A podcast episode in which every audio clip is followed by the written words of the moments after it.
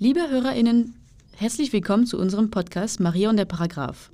Wir wollen uns in diesem Podcast mit der Geschichte des Paragraph 218 auseinandersetzen. Der Anlass ist das 150-jährige Bestehen des Paragraphen. Dazu wird es auch eine Ausstellung im FMP1 Franz-Mehring-Platz 1 in Berlin geben. Diese Ausstellung könnt ihr zwischen dem 1. April und dem 30. Mai 2021 besuchen. Der Ausstellungszeitraum ist bis zum 31. August 2021 verlängert. Ob die Ausstellung wegen der aktuellen Corona-Regelung zugänglich ist, erfahrt ihr auf unserer Webseite mariaunderparagraph.de. Der Podcast ist ein Gemeinschaftsprojekt des Münzenberg-Forums Berlin und dem Historischen Zentrum der Rosa-Luxemburg-Stiftung. Weitere Informationen und unsere digitale Ausstellung findet ihr in unseren Show Notes. Viel Spaß beim Hören!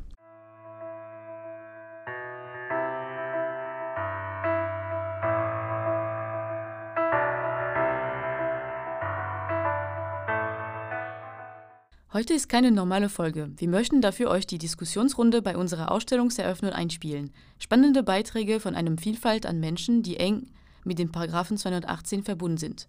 Viel Spaß beim Hören. Guten Abend an alle.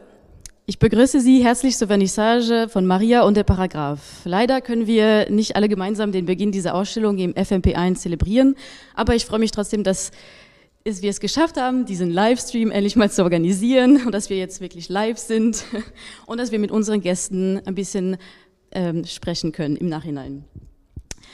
Maria und der Paragraph, die Ausstellung zum Recht auf Abtreibung. Und das 150 Jahre nach der Entstehung diesen Paragraphen im Reichsstrafgesetzbuch.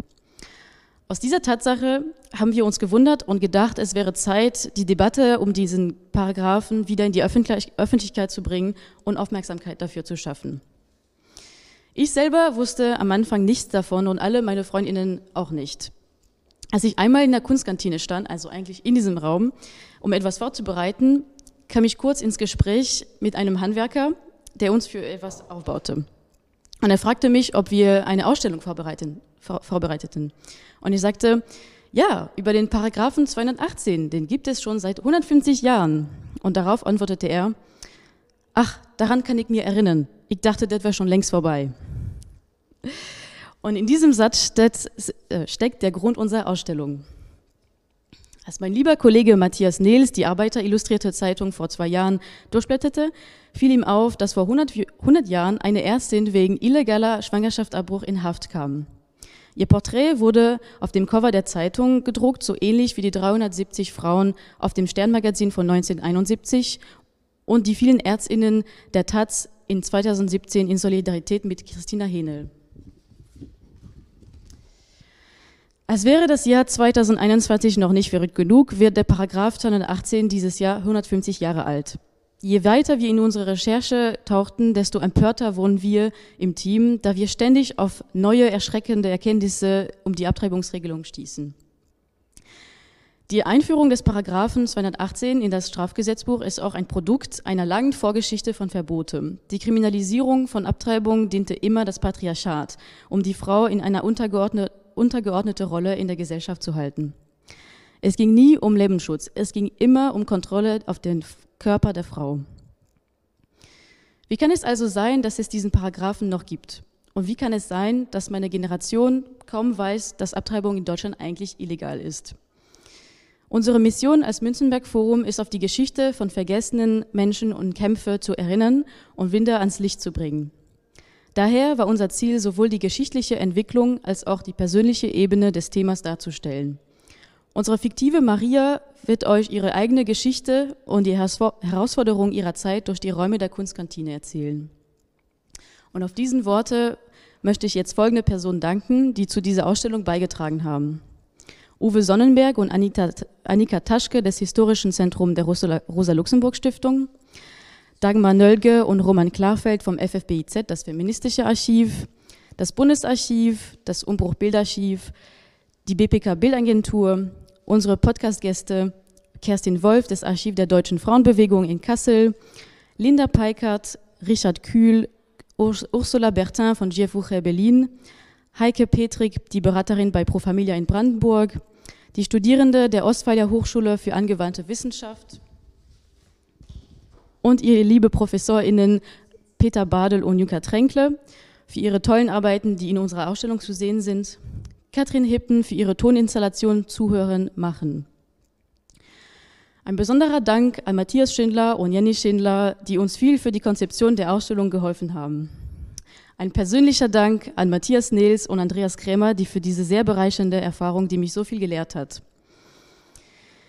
Und als Müssenwerkforum möchten wir noch an unsere Team bedanken, die uns großartig für den Aufbau geholfen hat und für die Ideen, die hier und da aufgetaucht sind, als wir einen Inspirationblog hatten. Anne, Henning, Katrin und Francesca. Ich wünsche Ihnen eine angenehme Ausstellungseröffnung und wir freuen uns auch sehr auf Ihren Besuch und auf Ihre Beiträge gleich.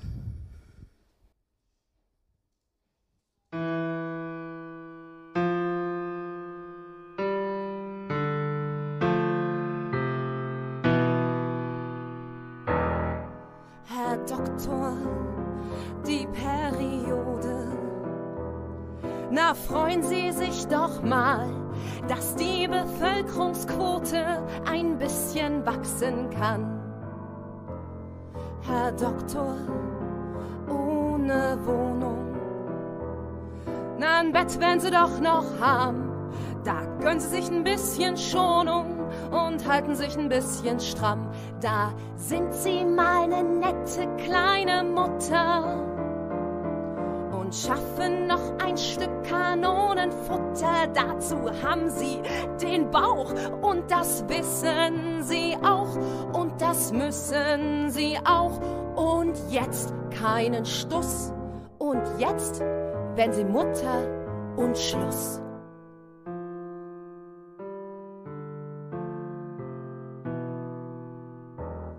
Herr Doktor, ein Arbeitsloser dass der nicht ein Kind haben kann. Na, Frauchen, das ist ein bloßer Antrieb für ihren Mann.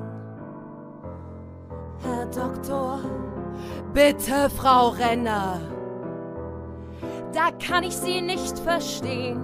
Sehen Sie, der Staat braucht Männer, die an der Maschine stehen. Da sind Sie mal eine nette kleine Mutter und schaffen noch ein Stück Maschinenfutter. Dazu haben sie den Bauch und das wissen sie auch und das müssen sie auch. Und jetzt keinen Stoß und jetzt werden sie Mutter und Schluss.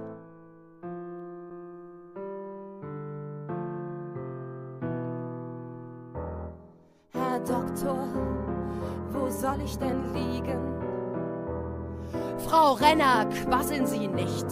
Erst wollen Sie das Vergnügen, dann wollen Sie nicht Ihre Pflicht. Und wenn wir mal was verbieten, dann wissen wir schon, was wir tun. Dann sind Sie mal ganz zufrieden und dann lassen Sie das mal schön unsere Sache sein, ja? Dann sind Sie mal eine nette kleine Mutter schaffen noch ein Stück Kanonenfutter. Dazu haben sie den Bauch und das wissen sie auch und das müssen sie auch. Und jetzt keinen Stuss und jetzt werden sie Mutter und Schluss.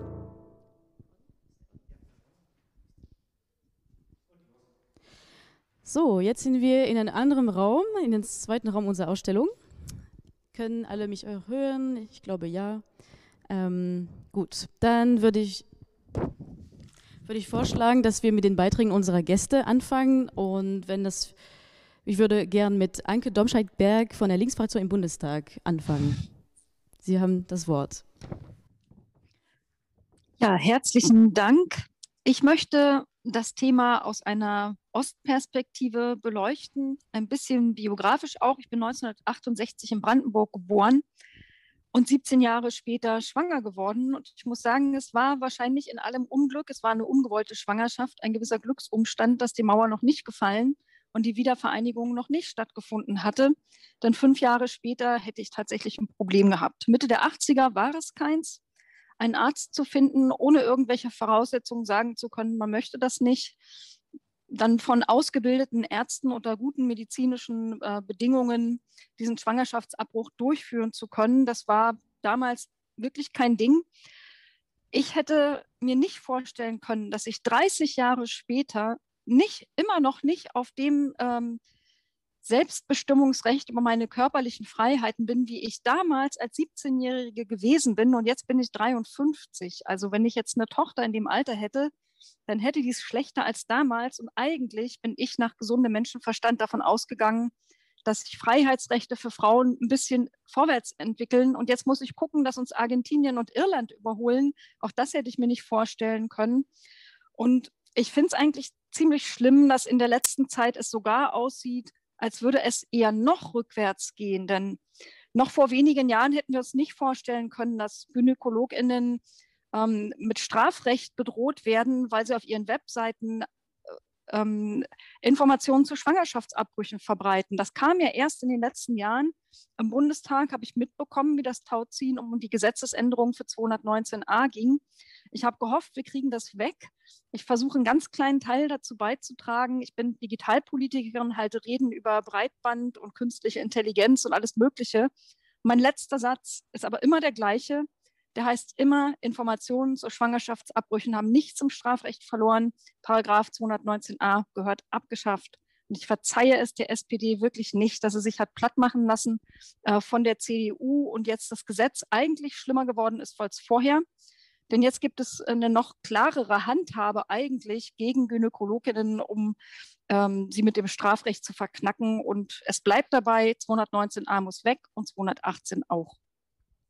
Danke. Vielen Dank, Anke Domscheit-Berg. Mm, ich würde das Wort übergeben ähm, an Valentina Tschöferle vom Humanistischen Verband Berlin-Brandenburg.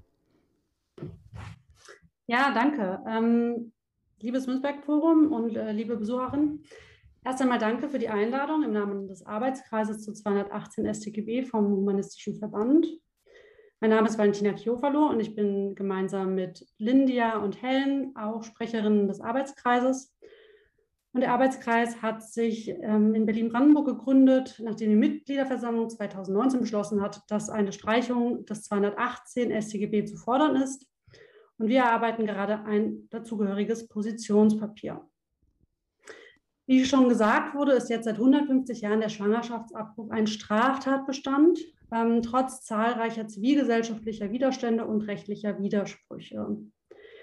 Ich möchte mich heute kurz einer juristischen Einordnung versuchen, ähm, und zwar von 218. Und 218 sagt, wer eine Schwangerschaft abbricht, wird mit Freiheitsstrafe bis zu drei Jahren oder Geldstrafe bestraft.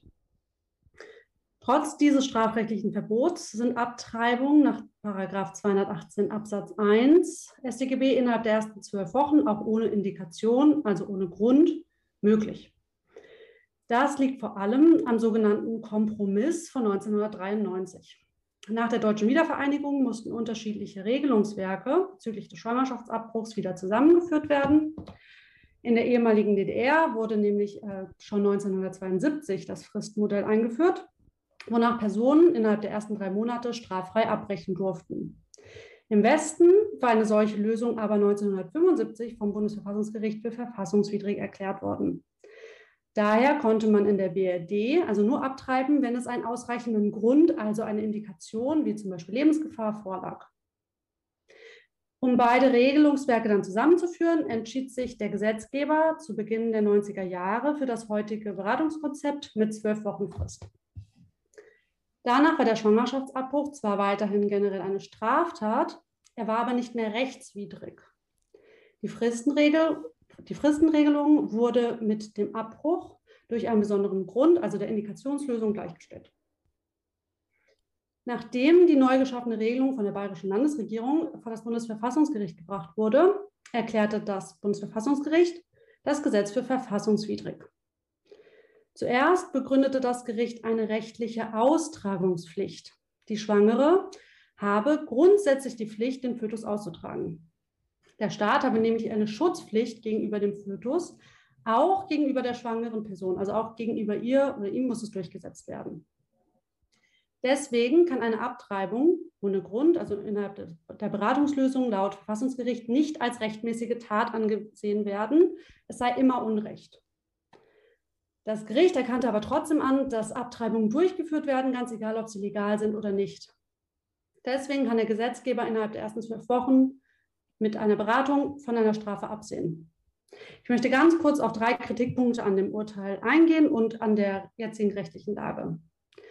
Zum einen wird die grundrechtliche Position der schwangeren Person verkannt und nur auf das allgemeine Persönlichkeitsrecht beschränkt, also größtenteils beschränkt. Aber auch Würde, Gleichheitsrechte und die körperliche Unversehrtheit müssten viel mehr im Zentrum stehen und sie bleiben weitestgehend unbeachtet vom Verfassungsgericht. Außerdem durchbricht das Bundesverfassungsgericht die sonst übliche strafrechtliche Dogmatik, die sonst für alle Straftatbestände Gültigkeit haben. Der Abbruch nach dem Beratungsmodell stellt mittlerweile keine tatbestandliche Handlung mehr dar, ist aber gleichzeitig rechtswidrig. Bei allen anderen Straftaten in Deutschland ist zwingende Voraussetzung, dass man eine tatbestandliche Handlung hat. Nur daran kann sich eine Rechtswidrigkeit anknüpfen. Das wird beim Schwangerschaftsabbruch einfach nicht mehr beachtet. Außerdem zahlen Krankenkassen, dadurch, dass Abbrüche eine Straftat sind, nicht die, also nicht die Leistung dafür.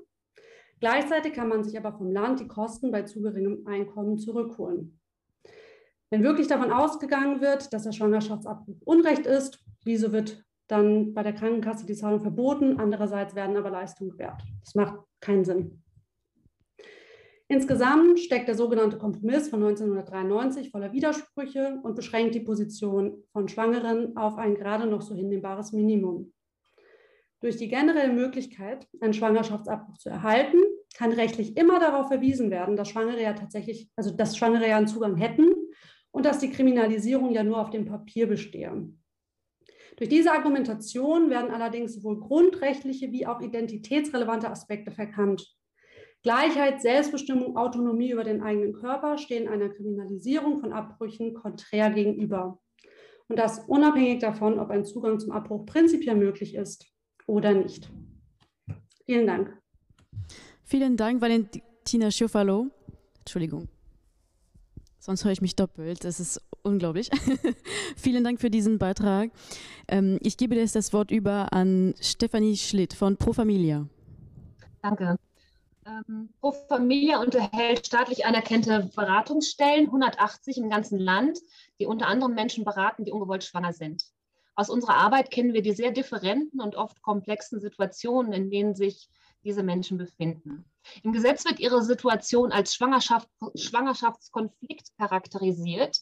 Ein intrapersoneller Konflikt wird unterstellt, ebenso wie das Bedürfnis nach professioneller Hilfe. Unser Ziel ist es, die einzelne Person in ihrer selbstbestimmten Entscheidung für oder gegen eine Schwangerschaft zu unterstützen, wobei viele Personen, die von uns beraten werden, ihre Entscheidung schon getroffen haben. Nicht alle Beratungsstellen, die es in Deutschland sonst noch so gibt, ähm, teilen dieses Ziel. Manche stellen keine Beratungsscheine aus, ähm, die man vor einem Schwangerschaftsabbruch ähm, vorweisen muss. Und das ist der Schwangeren, die dorthin geht, nicht unbedingt schon vorher bewusst. Das Recht auf eine ergebnisoffene Beratung in allen eine Schwangerschaft unmittelbar und mittelbar berührten, berührenden Fragen ist gesetzlich verankert. Das Recht ist gesetzlich verankert. Allerdings ist diese Beratung bisher für ungewollt schwangere Personen die einen Schwangerschaftsabbruch wünschen, nicht nur ein Recht, sondern auch eine gesetzliche Pflicht. Das empfinden viele Menschen als entmündigend. Die Botschaft, die ankommt, ist, wir trauen die Entscheidung, dir die Entscheidung alleine nicht zu. Das erschwert auch eine offene Beratung.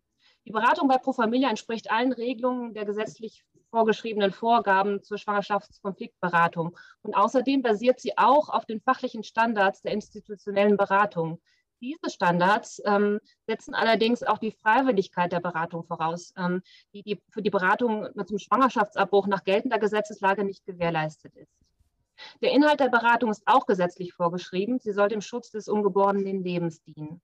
Diese Beratung ist dennoch laut Gesetz ergebnisoffen zu führen und soll der Schwangeren ermöglichen, eine verantwortliche Entscheidung zu treffen.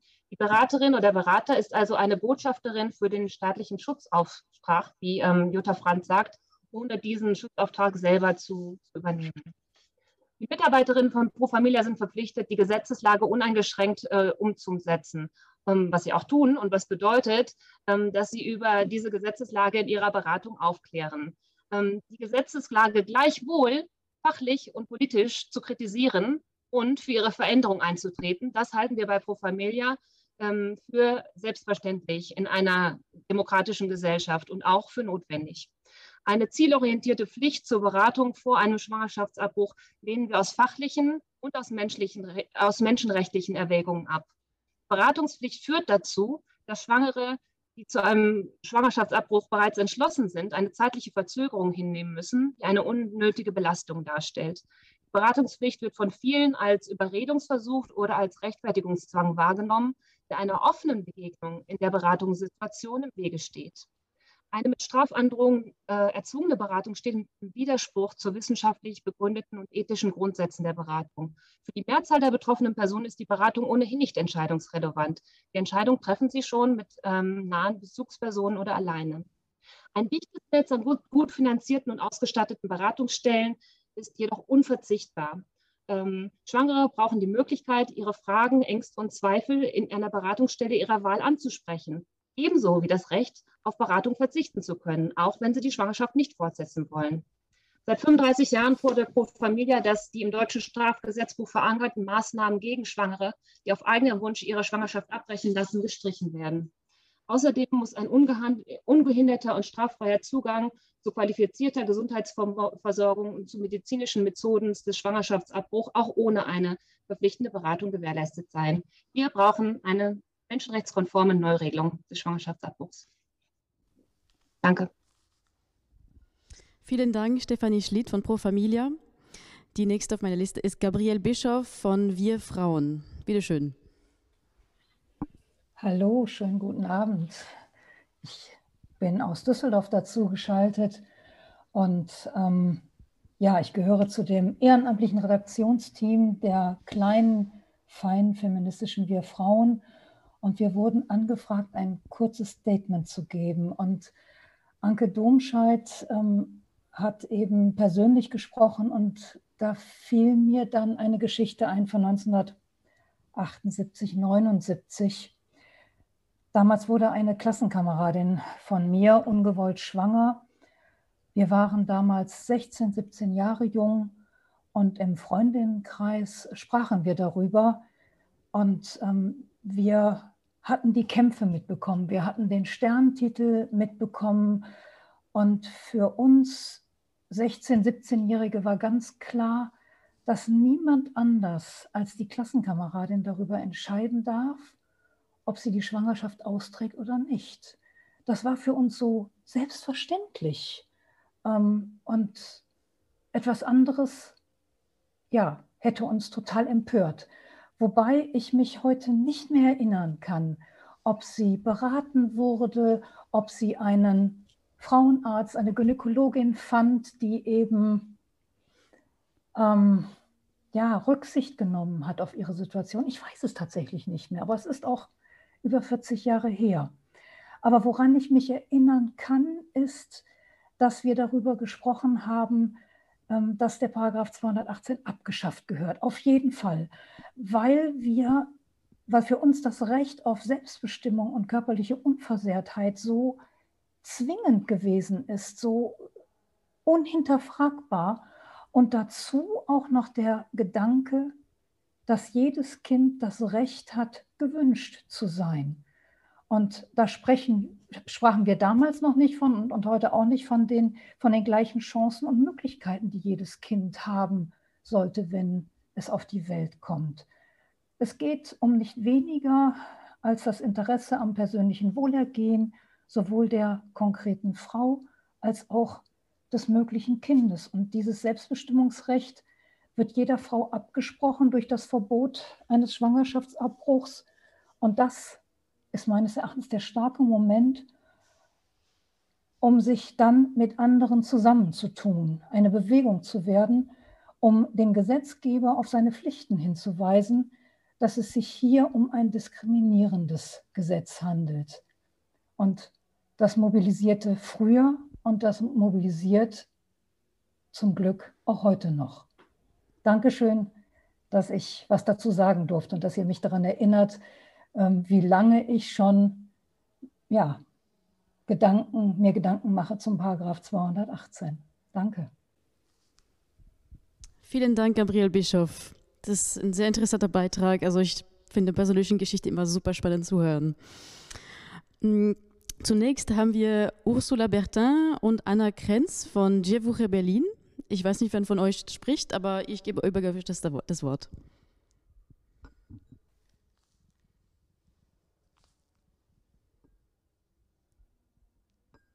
Oder fängst du an? Äh, gut, äh, vielen Dank für die Einladung. Äh, vielleicht kurz auch so, vielleicht was Persönliches. Ähm, ich bin bei Die Woche Berlin, aber ich bin auch bei äh, Zutabasha, einer Organisation, die, die ähm, Zugang zu, äh, zu äh, zu legale und sichere Schwangerschaftsabbrüchen äh, in Deutschland äh, um, ermöglicht für Frauen aus Polen, äh, für, eigentlich für Personen, die schwanger, ungewollt äh, schwanger geworden sind, inzwischen die äh, schwanger sind und äh, Fetus äh, zeigt äh, verschiedene letale Krankheiten. Ähm, es ist ähm, für, für die Frauen, die aus Polen kommen, das ist natürlich eigentlich klare Sache. Äh, wir, wir regeln das nach, nach deutschem Recht, also die müssen Beratung äh, haben. Wir ermöglichen das und die, wir versuchen, das so komfortabel wie möglich zu organisieren. Ähm, äh, was anderes, was mich seit ein paar Monaten beschäftigt, das sind Frauen, die in Deutschland arbeiten, polnische Frauen oder Frauen aus Osteuropa, äh, die hier arbeiten als Pflegekräfte, als ähm, Haushaltshilfen oder wie auch immer. Die haben sehr oft keine Versicherung. Ähm, äh, die haben irgendwelche äh, Verträge, mit Agenturen äh, in Polen äh, im Zusammenhang das möchte ich nicht irgendwie äh, weiter äh, erwähnen. Auf jeden Fall, die sind nicht richtig in Deutschland versichert.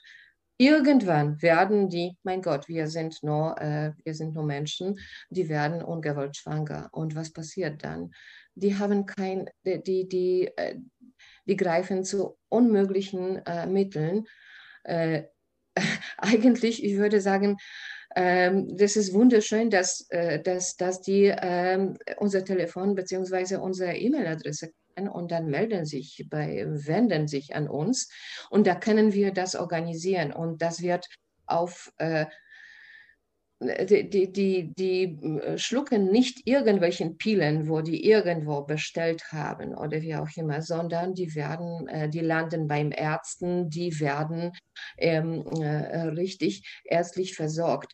Aber was ist meine Sorge? Das ist, das ist, ich glaube, das ist, das ist auch auch dieses Thema, äh, was wir hier angreifen, Paragraph 218.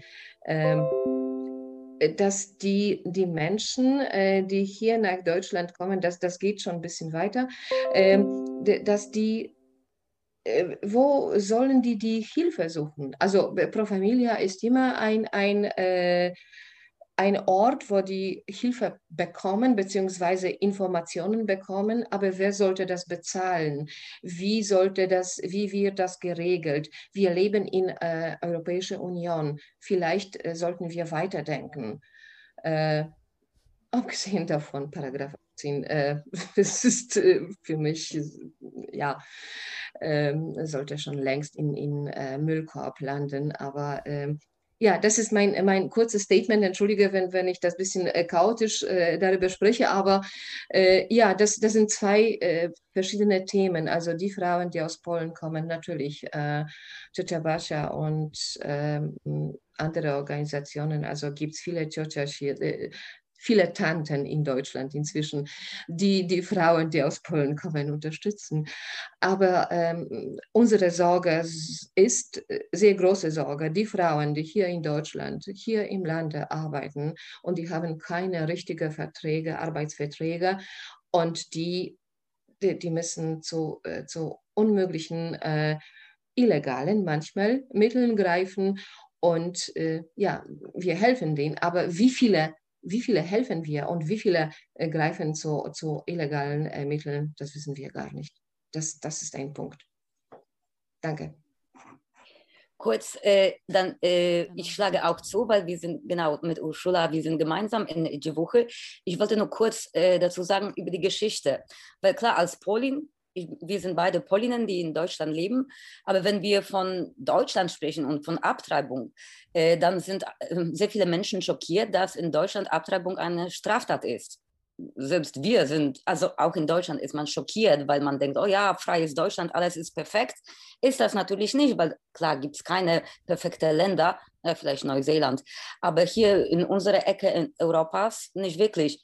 Und warum, warum ist das vielleicht, ich weiß nicht, ob wichtig, aber warum, was wir tun, wir versuchen, die beiden Länder, Deutschland und Polen, aufeinander, miteinander verknüpfen, weil wir teilen äh, gemeinsame Geschichte seit, weil wir sind Nachbarländer. Deswegen, wenn wir gucken nach Polen oder nach Deutschland, wir können von dieser Geschichte lernen. Und zum Beispiel ein Abtreibungsrecht in Polen war ähnlich, weil 120 hm, Jahre lang war Polen, also Teil von Polen, Teil von Deutschland, von Preußen. Der andere Teil von Polen war Teil von Österreich und äh, als Polen geteilt war. Und da galten natürlich deutsche, äh, also preußische Rechte für die Frauen, also 18., 19. Jahrhunderts. Und wenn man in die Geschichte blickt, wie es in Polen war äh, mit Abtreibung, habe ich mir notiert, also in den 30er, nee, nach äh, Unabhängig, Unabhängigkeit Polens äh, 1918, da gab es eine große Debatte in Polen wegen, äh, wegen Abtreibung. Und irgendwann mal in den 30er wurde das beschlossen, da klar, Abtreibung ist möglich, aber nur wenn das Leben der Frau gefährdet ist. Aber die Debatte war schon da. Vorher galten deutsche Gesetze in Großpolen oder österreichische Gesetze in Teil der Polen. Äh, aber als Polen unabhängig war, gab es ein neues Gesetz. Klar, im Zweiten Weltkrieg gab es Nazi-Gesetze. Äh, da würde es, äh, Abtreibung war für Polinnen legal. Die sollten abtreiben aus politischen und Kriegs- und Nazi-Gründen. Für deutsche Frauen war das illegal. Aber guck mal, warum ist das interessant? Es ist interessant, weil das zeigt, dass Abtreibung auch ein politischer Akt ist. Es geht nicht nur um unsere Unterdrückung als Frauen, klar, das auch Patriarchat und das schon seit 2000 Jahren mit, mit christlicher, äh, Christ, Christ, mit der Geschichte von der Kirche, Politiker, Männer, alles klar. Aber hier kommt es auch, es geht um Politik pur und Krieg und Konflikte. Da waren wir Frauen wieder Teil von einem Spiel, wie immer, aber das war die, die, der Körper der Frauen und unsere Frauenleben, die waren Teil von einem Spiel und wir sind immer noch Teil von dies, dieser Spiele, von mächtigen Politikern. Und das sah aber sehr offensichtlich, äh, offensichtlich im Zweiten Weltkrieg. Danach, äh, Polen war unter Kontrolle der Russen, also kommunistisches Polen da war die Diskussion über Abtreibung natürlich auch. Und äh, Ende 50er, 60er war Abtreibung legal. Kein Ding. Die Kommunisten sagten, ja gut, grünes Licht.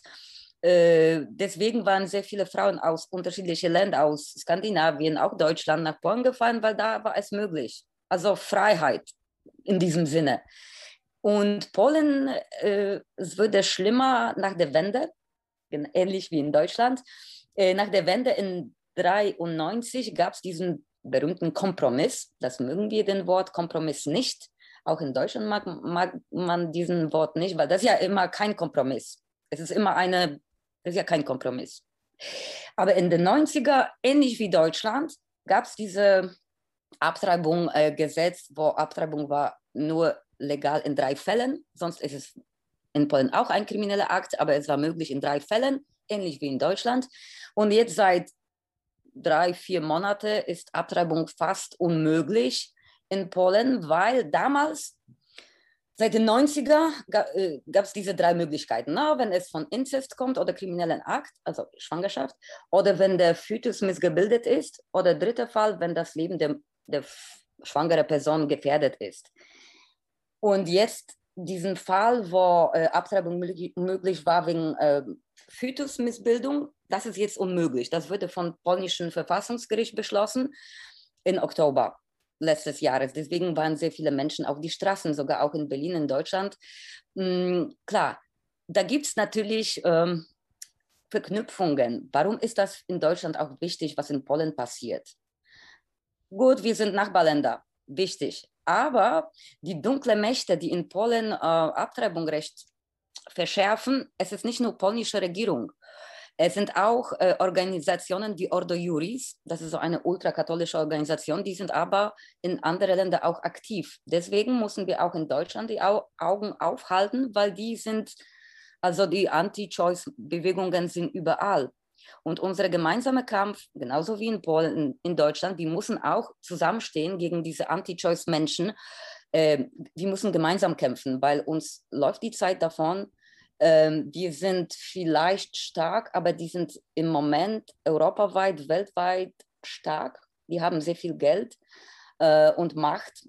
Und deswegen sollten wir gemeinsam gegen die Anti-Choice-Bewegungen kämpfen. Genau auf Beispiel Polens. Jetzt da ist die Situation mit ähm, Istanbul Convention da ist natürlich ein anderes Thema. Aber es ist sehr wichtig, dass wir gemeinsam stehen. Ähm, ja, weil die, die Sache mit äh, Frauenrechte in Polen, es ist ja auch eine europäische Sache. Nicht nur, es geht nicht nur um Polen, weil, ja, deswegen, ne, weil die Anti-Choice-Menschen, die sind überall. Deswegen gemeinsam. Und das ist unsere Maria, eine kämpfende Maria mit äh, schwarze Regenschirm, ja genau, ja. Unsere Maria, die begleitet uns manchmal auf Proteste in Berlin. Äh, schwarzer Regenschirm ist in Polen ein Symbol unserer Kämpfe. Okay, äh, deswegen, ja, ein Schirm als Schild und ein Schirm als Waffe und als Schirm, wo wir alle sichere Platz finden. Deswegen, so ein bisschen, ja, chaotischer, äh, aber ich bin emotional. Aber Maria sitzt nebenan und sie hilft uns. Ja, Maria, gut. so, danke. Wunderschön, super schönes letzte Wort. Vielen Dank, Anna Krenz von Dievuche Berlin. Ich gebe das Wort jetzt zu Annika Kreitler von Medical Students for Choice in Berlin. Ja, hallo, vielen Dank äh, für die Einladung und dann vielen Dank auch an alle Vorrednerinnen. Ähm, es wurde schon sehr viel Wichtiges und Richtiges gesagt zum Thema Schwangerschaftsabbruch. Ähm, mein Name ist Annika Kreitler, ich bin Medizinstudentin und ich bin aktiv hier bei Medical Students for Choice in Berlin. Wer uns noch nicht kennt, wir haben, sind eine studentische AG angesiedelt an der Charité wir haben uns im Jahr 2015 gegründet, ähm, weil wir das Gefühl hatten, dass sowohl bei uns in der Uni, also an unserer Uni, aber auch generell im Medizinstudium und auch in der gynäkologischen Facharztausbildung das Thema Schwangerschaftsabbruch einfach sehr stark unterrepräsentiert ist. Hm, es hat sich jetzt mittlerweile zum Glück, zumindest an der Charité, ein bisschen was verbessert. Ähm, durch relativ großes Medienecho und durch unseren Einsatz sind immerhin zwei Vorlesungen zum Thema Schwangerschaftsabbruch eingeführt worden. Aber die Lage ist nach wie vor sehr prekär, was die Lehre angeht. Es haben sich in ganz Deutschland verschiedene Gruppen mittlerweile auch gegründet, ähm, die sich auch an anderen Universitäten für die Lehre in Deutsch äh, zu Schwangerschaftsabbrüchen einsetzen. Warum ist das Thema denn so problematisch? Ähm, wir wissen eigentlich alle, dass es in Deutschland kaum noch Frauenärztinnen gibt, die Schwangerschaftsabbrüche durchführen. Ungewollt Schwangere müssen für einen Abbruch immer größere Hürden auf sich nehmen. Laut Statistischem Bundesamt sind, gibt es seit 2003 einen Rückgang von knapp 45 Prozent von Praxen und Kliniken, die Abbrüche durchführen. 2003 waren es noch um die 2000, jetzt sind es weniger als 1200. Hm, das ist viel zu wenig. Und die Aspekte des Schwangerschaftsabbruchs sind nicht nur im Studium, sondern sogar auch in der medizinischen Facharztausbildung, wenn man Gynäkologin werden möchte, unterrepräsentiert.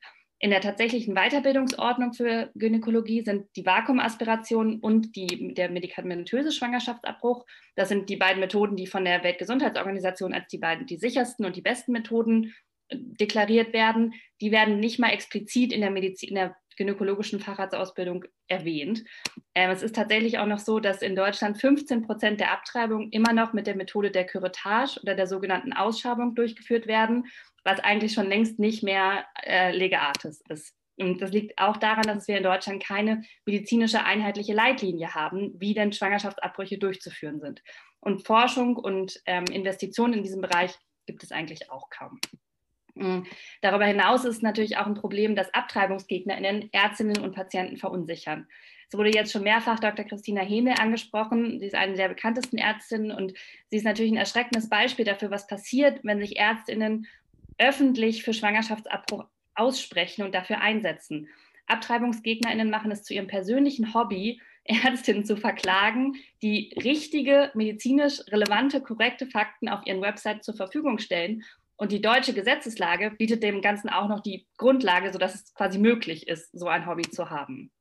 Hm, wir sagen relativ klar, Paragraph 218 und Paragraph 219a müssen weg, weil sie bilden die Grundlage für Stigmatisierung und Tabuisierung des Themas und das hat erschreckende Auswirkungen auf die medizinische Versorgung mit Schwangerschaftsabbrüchen in ganz Deutschland. Vielen Dank. Vielen Dank, Annika Kreitlau vom Medical Student for Choice. Und last but not least kommt jetzt Lili Kramer vom What the Fuck Bündnis. Bitteschön. Ja, hallo, erstmal auch von mir ganz herzlichen Dank für die Einladung. Wir freuen uns sehr, dass wir hier sein können. Also ich hier auf dem Panel, meine Genossinnen im Publikum. Ähm, wir von What the Fuck sollen jetzt in den nächsten fünf Minuten was über aktivistische und queere Perspektiven erzählen. Das ist echt ein ambitionierter Zeitplan. Ich würde mich äh, deswegen darauf konzentrieren, darüber zu reden, was uns eigentlich als linkes queerfeministisches Bündnis bei unserem Aktivismus wichtig ist.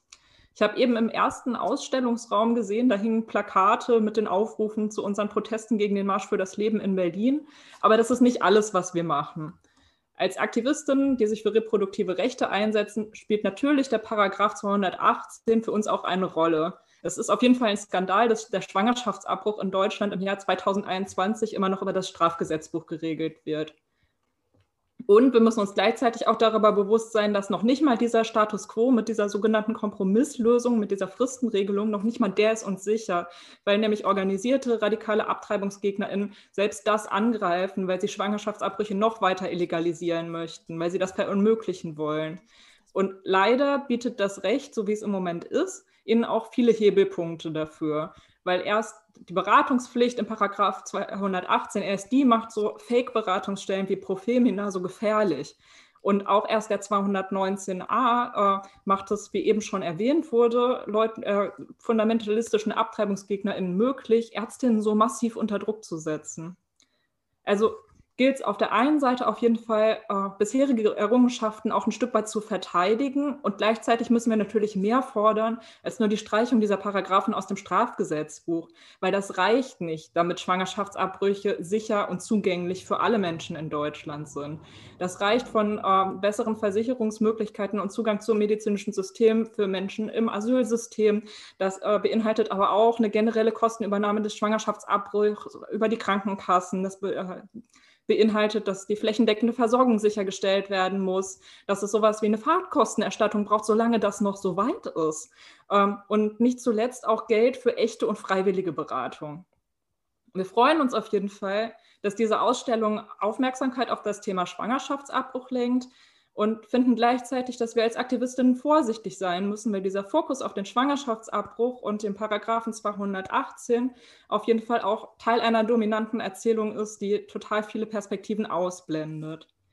Wenn wir zum Beispiel davon reden, und das passiert oft, dass der Schwangerschaftsabbruch in der DDR so viel besser geregelt war, was in Teilen stimmt, dann müssen wir aber trotzdem gleichzeitig fragen, für wen denn eigentlich? Weil zum Beispiel vietnamesische VertragsarbeiterInnen, die während ihres Aufenthalts in der DDR schwanger wurden, die mussten entweder ihre Schwangerschaft abbrechen oder in ihr Herkunftsland zurückkehren und dann von da den, die Kosten für ihren, also die vermeintlichen Kosten für ihren Aufenthalt in der DDR abbezahlen. Also, also da gab es auf der anderen Seite dann auch einen Zwang und das hat in Deutschland natürlich auch eine Geschichte. Das ist äh, für rassifizierte Menschen eine ganz andere Story mit äh, reproduktiven Rechten in Deutschland oder in den äh, von Deutschland kolonisierten Gebieten. Ähm, genau, die Frage, wer in dieser Gesellschaft Kinder bekommen soll oder eben nicht, die bleibt auch heute umkämpft. Und zwar nicht erst seit Sarrazin dieses unsägliche Buch rausgebracht hat oder seit die AfD diese neue deutsche Machen wir selber Kampagne geführt hat. Ähm, es ist auch nicht so ein großes Wunder, dass solche konservativen Diskurse um äh, Fortpflanzung und Familie so anknüpfungsfähig für die extreme Rechte sind, weil eben Schwangerschaft und Geburt und Familie auch die Punkte sind, über denen sowas wie Zugehörigkeit und Staatszugehörigkeit verhandelt wird. Ähm, und das ist ja noch nicht alles. Zum Beispiel die Sexualität von Menschen mit Behinderung wird immer noch total oft negiert und in unglaublich vielen Wohneinrichtungen bekommen heute noch jeden Morgen zum Frühstück Leute eine Verhütungspille, über deren Wirkung und Nebenwirkungen sie allenfalls unzureichend aufgeklärt worden sind in vielen Fällen. Bis 2011 mussten Transpersonen nach dem TSG sich sterilisieren lassen, um äh, ihren Geschlechtseintrag ändern zu lassen. Diese Leute sind bis heute nicht entschädigt worden. Ähm, deswegen heißt Pro-Choice für uns nicht nur für Abtreibungsrechte zu kämpfen, sondern auch anzuerkennen, dass Diskurse um körperliche und sexuelle Selbstbestimmung eben vielschichtig sind und dass sie auch durch unterschiedliche Diskriminierungsformen strukturiert werden. ähm, genau, innerhalb von feministischen Bewegungen taucht super viel der Selbstbestimmungsbegriff auf und wir benutzen den teilweise auch. Und gleichzeitig müssen wir uns fragen, was bedeutet denn eigentlich Selbstbestimmung im Kapitalismus? Wie frei kann wer sich in unserer Gesellschaft für oder gegen Kinder entscheiden? Und wo erreicht dieser Begriff vielleicht auch seine Grenzen? Ähm, wir als Bündnis zum Beispiel sprechen uns sehr klar gegen Selektion durch Pränataldiagnostik aus, ähm, weil wir finden, dass wir auch komplizierte, widersprüchliche ähm, ja, und anstrengende Debatten miteinander führen müssen. Und obwohl wir für das Recht zu Schwanger auf Schwangerschaftsabbrüche sind, sagen wir, okay, äh, hier geht es aber nicht grundsätzlich um eine ungewollte Schwangerschaft, sondern äh, hier geht es um was anderes. Das ist eine behindertenfeindliche Praxis. Da geht es bei diesen Untersuchungen, ne, es gibt auch nicht selektive Pränataldiagnostik, aber da geht es wirklich nur noch um Selektion. Da geht es nur noch um diese eine Entscheidung. Da geht es nicht um vorgeburtliche medizinische Maßnahmen, wie zum Beispiel bei Herzfehlern oder so. Und es geht uns nicht darum, einzelne schwangere Personen, die diese oder jene Entscheidung treffen, dafür anzukreiden, sondern es geht uns um die gesellschaftliche Perspektive. Und es geht uns dabei darum, dass wir eigentlich ähm, als Feministin uns für die politische, äh, politisch für die Verbesserung der Lebenssituation von Menschen mit Behinderung einsetzen sollten und nicht für eine Ausweitung von pränataldiagnostischen Verfahren. Ähm, Genau, und äh, uns dafür einsetzen, dass alle Familien auch die Unterstützung brauchen, äh, bekommen, die sie brauchen, egal ob sie nun Kinder mit oder ohne Behinderung haben oder ob sie selber eine Behinderung haben. Und dann natürlich weiterhin die Frage, wer sind denn überhaupt Eltern? Was ist eine Familie in unserer Gesellschaft? Warum ist das Adoptionsrecht immer noch so heteronormativ? Wann wird endlich das Zwangsouting von Transeltern beendet, dass sie irgendwie über die Gesur äh, Geburtsurkunden ihrer Kinder erleben, zum Beispiel, wenn sie die in der Schule äh, anmelden, überall, wo man das vorlegen muss. Ähm, genau, das sind alles Punkte, die uns auch beschäftigen. Und äh, Sie sehen vielleicht alle, ich könnte noch ewig so weiterreden. Und das liegt daran, dass genau bei dem Thema Reproduktion einfach ganz, ganz viele Kämpfe zusammenkommen und wir schaffen das noch nicht immer so gut, ähm, die zu verbinden. Ähm, was ich aber auch sagen muss, dass wir auf jeden Fall mehr Zeit dafür hätten, wenn nicht feministische Proteste gerade so eine massive Kriminalisierung erfahren würden. In Berlin stehen im Moment über 100 Aktivistinnen vor Gericht wegen einer Sitzblockade gegen den Marsch für das Leben. Dafür wird ihnen Nötigung vorgeworfen. Das ist einfach ein unglaublich übertriebener Vorwurf. Es ist wirklich unnötig. Und äh, das muss man sich vorstellen. Äh, das kostet Zeit, das kostet Energie und das soll Leute von ihrem Aktivismus abhalten. Das passiert zum Glück gerade nicht. Leute organisieren sich, machen weiter. Sie werden sicherlich auch dieses Jahr wieder gegen den Marsch für das Leben auf die Straße gehen. Äh, aber es ist einfach ein Skandal, dass äh, das so kriminalisiert wird, während äh, christliche Fundamentalistinnen und andere AbtreibungsgegnerInnen einfach ungewollt Schwangere vor Beratungsstellen terrorisieren können und das als höfliche Ansprache gilt und ähm, genau gegen Protest so massiv unter Druck gesetzt wird. Und insgesamt muss ich eigentlich nochmal sagen, es ist einfach auch ein Skandal, dass wir 2021 diese Kämpfe überhaupt noch führen müssen.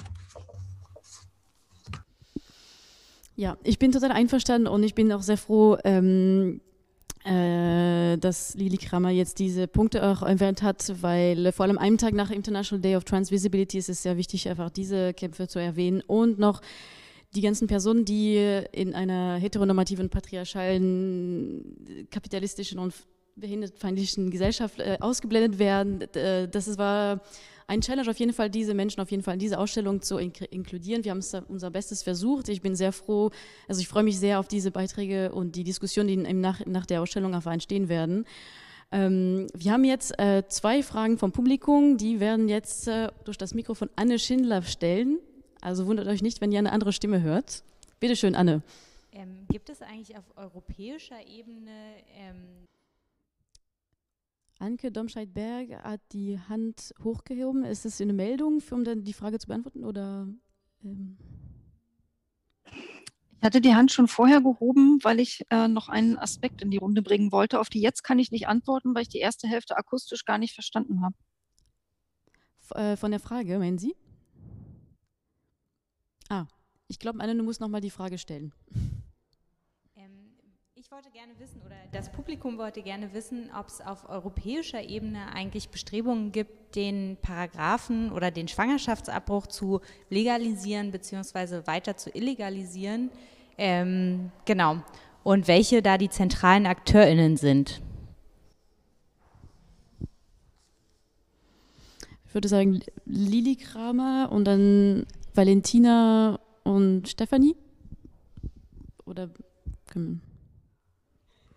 Also ich würde auf jeden Fall sagen, dass äh, zumindest auf der Seite der AbtreibungsgegnerInnen auf jeden Fall europäisch eine Vernetzung stattfindet und äh, das nimmt auch in den letzten Jahren immer weiter zu. Da steckt tatsächlich auch viel Geld hinter. Da gibt es regelmäßige Treffen, äh, die unter äh, so Titel, äh, Titeln wie Familienschutz und sowas stattfinden. Da gab es auch in den letzten Jahren zum Beispiel in Italien äh, eine große Konferenz, wo sozusagen das Who is Who der AbtreibungsgegnerInnen-Szene sich getroffen hat und es gibt auch eine Orientierung Orientierung an US-amerikanischen Vorbildern. Also es gibt äh, also ne, eine Orientierung daran, wie äh, zum Beispiel rechtlich äh, vorgegangen wird. Da äh, gibt es teilweise auch Stiftungen und Rechtsfonds aus den USA, die äh, Bestrebungen von AbtreibungsgegnerInnen in Europa finanziell und juristisch unterstützen. Zum Beispiel gab es äh, vor ein paar Jahren den Fall von einer äh, Krankenschwester, in, äh, Krankenpflegerin in Skandinavien, die sich geweigert hat, ich weiß nicht mehr welches Land es war, äh, an Abbrüchen äh, mitzuwirken und sie, äh, genau, und die wurde auf jeden Fall von so einem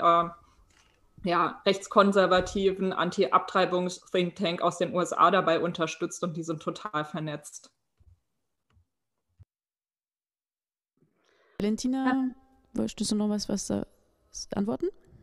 Ja, ich würde kurz rechtlich ähm, eingehen, dass es den, ähm, den Frauenrechtsausschuss gibt auf internationaler Ebene, der dann einmal im Jahr auch so eine Stellungnahme abgibt, wie so die Vertragspartner, also die Staaten sich so in den einzelnen Kategorien so schlagen und dass Deutschland da auch häufig Kritik bekommt wegen auf jeden Fall der Zwangsfrist, der Dreitagesfrist. Ich glaube auch wegen der Zwangsberatung. Ähm, also dass da Deutschland auf jeden Fall so kritisch beäugt wird. Und auf europäischer Ebene, ähm, also jetzt auf EU-Ebene, ähm, wenn die EU handelt, braucht sie ja immer so eine Kompetenz. Und da hat die EU jetzt keine Kompetenz, um den Schwangerschaftsabbruch jetzt irgendwie zu legalisieren oder auch zu illegalisieren. Das fällt da jetzt nicht so unbedingt rein. Aber da kann man immer noch den Europäischen Gerichtshof für Menschenrechte nennen, der dann in Einzelfallentscheidungen dann auch mal für oder gegen also Rechte stärkt, in, in, relativ, also relativ häufig zumindest in Extremfällen.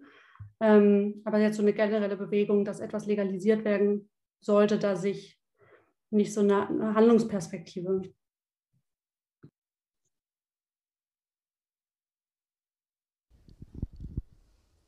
Ich würde vielleicht noch zwei Netzwerke erwähnen, die äh, vielleicht für diejenigen von Ihnen, von euch interessant sind, äh, denen es an einer internationalen Vernetzung gelegen ist, also zu diesen Themen und auch zum Aktivismus. Da gibt es zum einen das Interna die International Campaign for Women's Right to Safe Abortion.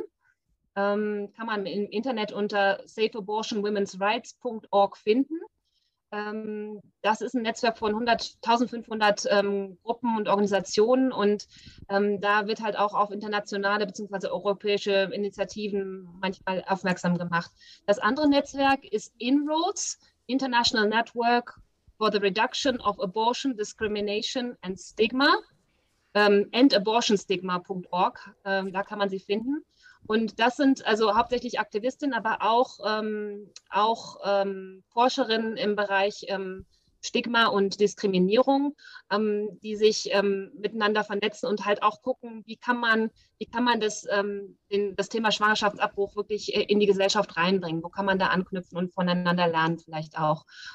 zur, zur da wollte ich noch darauf hinweisen, dass man auf der Internetseite von Pro Familia einen guten Bericht finden kann vom European Parliamentary Forum on Sexuality and Development. Das nennt sich Agenda Europe und da geht es um die Strategien und Ziele des Netzwerkes gegen sexuelle und reproduktive Gesundheit und Rechte in Europa. Und das ist eine ziemlich umfängliche Recherche, auch auf Deutsch übersetzt, wo man die entsprechenden Akteure ähm, sich mal unter die Lupe nehmen kann.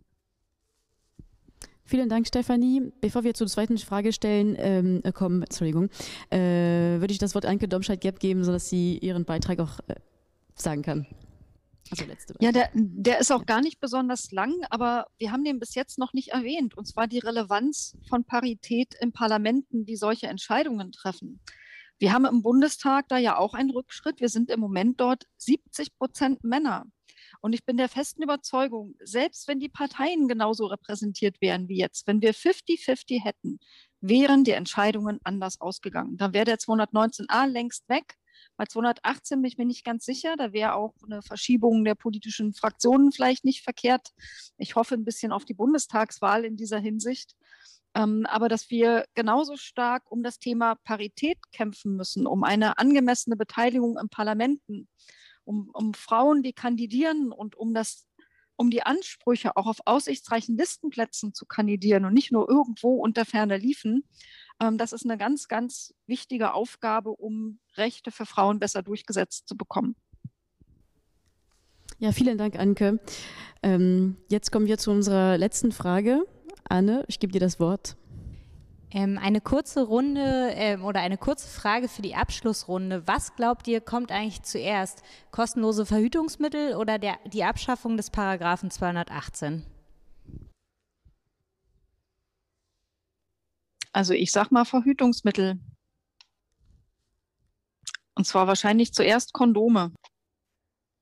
Ja, da, da, ist die Vorarbeit schon geleistet worden. Also da hat es auch bei Pro Familia ähm, ein umfangreiches Modellprojekt gegeben, wo halt der Bedarf nach kostenloser Verhütung, aber auch die Möglichkeiten zur Umsetzung irgendwie erprobt worden sind. Das heißt, das war eine Anforderung der Regierung daran, tatsächlich dort zu diesem Thema auch aktiv zu werden. Und das ist alles gelaufen und der Bedarf und die Möglichkeiten sind ganz klar. Das heißt, da, da muss jetzt endlich was passieren. Und das ist äh, schon wirklich sehr traurig, dass das nicht schon in dieser Wahlperiode gelaufen ist, aber in der nächsten muss es dann allerspätestens passieren. Und ich denke auch beim, also ähm, zum Thema Neuregelung des Schwangerschaftsabbruchs, da, ähm, das, das, ist, das kommt jetzt in der Gesellschaft an. Also die Tatsache, dass das ein Skandal ist, dass die Situation noch die ist, die es ist und dass es auch anders geht und dass wir auch einfach das so vielleicht nicht mehr machen wollen und ähm, dass wir dann über Alternativen reden müssen.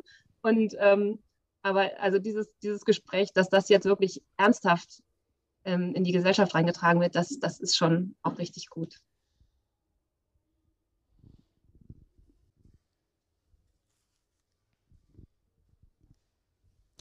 Ja, Lili Kramer. Also ich würde sagen, für uns ist das kein Entweder-Oder, sondern auf jeden Fall ein Und, weil kein Verhütungsmittel ist hundertprozentig sicher. Äh, und, äh, und für uns gehört auch auf jeden Fall noch dazu, dass wir mehr Aufmerksamkeit dem widmen müssen, dass äh, christlich-fundamentalistische Vereine und andere AbtreibungsgegnerInnen auch gerade ne, in Vernetzung mit diesen Leuten, die auch äh, sich engagiert haben gegen den äh, Bildungsplan für sexuelle Vielfalt, dass äh, genau diese Leute unter unglaublich seltsamen Titeln, teilweise ohne dass Lehrkräfte Lehrkräfte oder Schulleitungen verstehen, was da passiert, Bildungsangebote in Schulen machen. Und ich glaube, was wir brauchen, ist tatsächlich ein Aufklärungsunterricht, der diesen Namen auch verdient und die, der verschiedene Lebensrealitäten äh, mitdenkt, wo es nicht nur darum geht, wie ein Fötus heranwächst, was zum Beispiel das Einzige ist, was ich in meinem Aufklärungsunterricht gelernt habe, sondern auch sowas wie Nebenverhütung, auch sowas wie Konsens in den Blick nimmt und wo auch klar ist, dass auch ähm, Menschen, die nicht schwanger werden können, wenn sie miteinander Sex haben, trotzdem irgendwie ein Recht auf Schutz vor sexuell übertragbaren Krankheiten haben und dass das Erwähnung in diesem Unterricht finden muss. Und das sind für uns Dinge, die alle zusammengehören. Vielen Dank, Lili. Ich hatte vielleicht die Frage dann auch falsch verstanden. Ich dachte nur, was wir glauben, was wahrscheinlicher zuerst kommt. Und da glaube ich eher, werden die Mehrheit der Männer für kostenlose Kondome stimmen, als dass sie den Frauen Rechte über ihren Körper geben. Ansonsten sehe ich das natürlich wie du. Brauchen tun wir die ganze Palette. Auch eine bessere Unterstützung übrigens für Kinder, die schon da sind. Ja, also insbesondere Alleinerziehende, die von Armut bedroht sind, vernünftige Kinderbetreuung mit anständigen Schlüsseln und qualitativ hochwertig ausgebildeten Leuten. Das gehört ja alles zu diesem Gesamtpaket auch noch dazu. Ähm, insofern finde ich das immer extrem wie Gott, wenn man so tut, als würde einem das Leben der Kinder am Herzen liegen. Aber wenn man das nächste Mal von der Kindergrundsicherung redet, lehnen sie es ab. Dann sind ihnen die Kinder nämlich plötzlich total egal. Ja, Hauptsache, sie können den Bauch einer Frau kontrollieren. Nur dann sind die Kinder wirklich bedeutsam. Und ich ergänze da gerne auch noch das Abstammungsrecht. Das darf auch gerne noch verändert werden. Das Familienrecht, das ist echt aus dem vorletzten Jahrhundert. Und ähm, da wissen wir, die Diskussionen kommen nicht voran. Und äh, das wird jetzt wahrscheinlich über die Gerichte entschieden werden, dass eben die Co-Mutter zukünftig mit auf die Geburtsurkunde kommt. Naja, wir werden sehen. Da gibt es ja jetzt gerade eine Vorlage, die jetzt diese, die letzte Woche vom äh, Berliner Gericht und vom OLG Zelle gleichzeitig vor das Bundesverfassungsgericht gebracht wurde, um zu zeigen, wie verfassungswidrig also eigentlich unser Abstammungsrecht momentan ist. Ähm, also selbst, wenn selbst die Gerichte so deutlich sehen, dann ja, muss da auf jeden Fall was getan werden.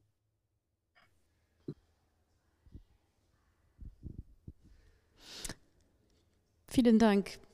Gibt es noch eine Meldung von der Runde?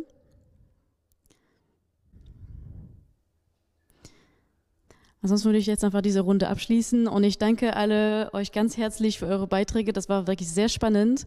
Vielen Dank, dass ihr alle dabei wart und ich danke auch das Publikum, dass die das alles äh, ganz brav zu Hause angeguckt haben im Livestream.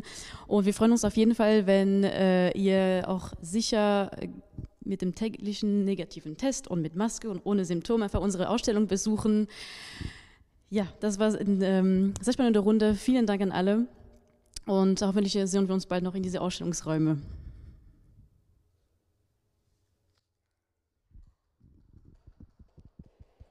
Tschüss allerseits. Dankeschön und tschüss. Auf bald mal wieder. Ciao, ciao. Tschüss. Danke, tschüss.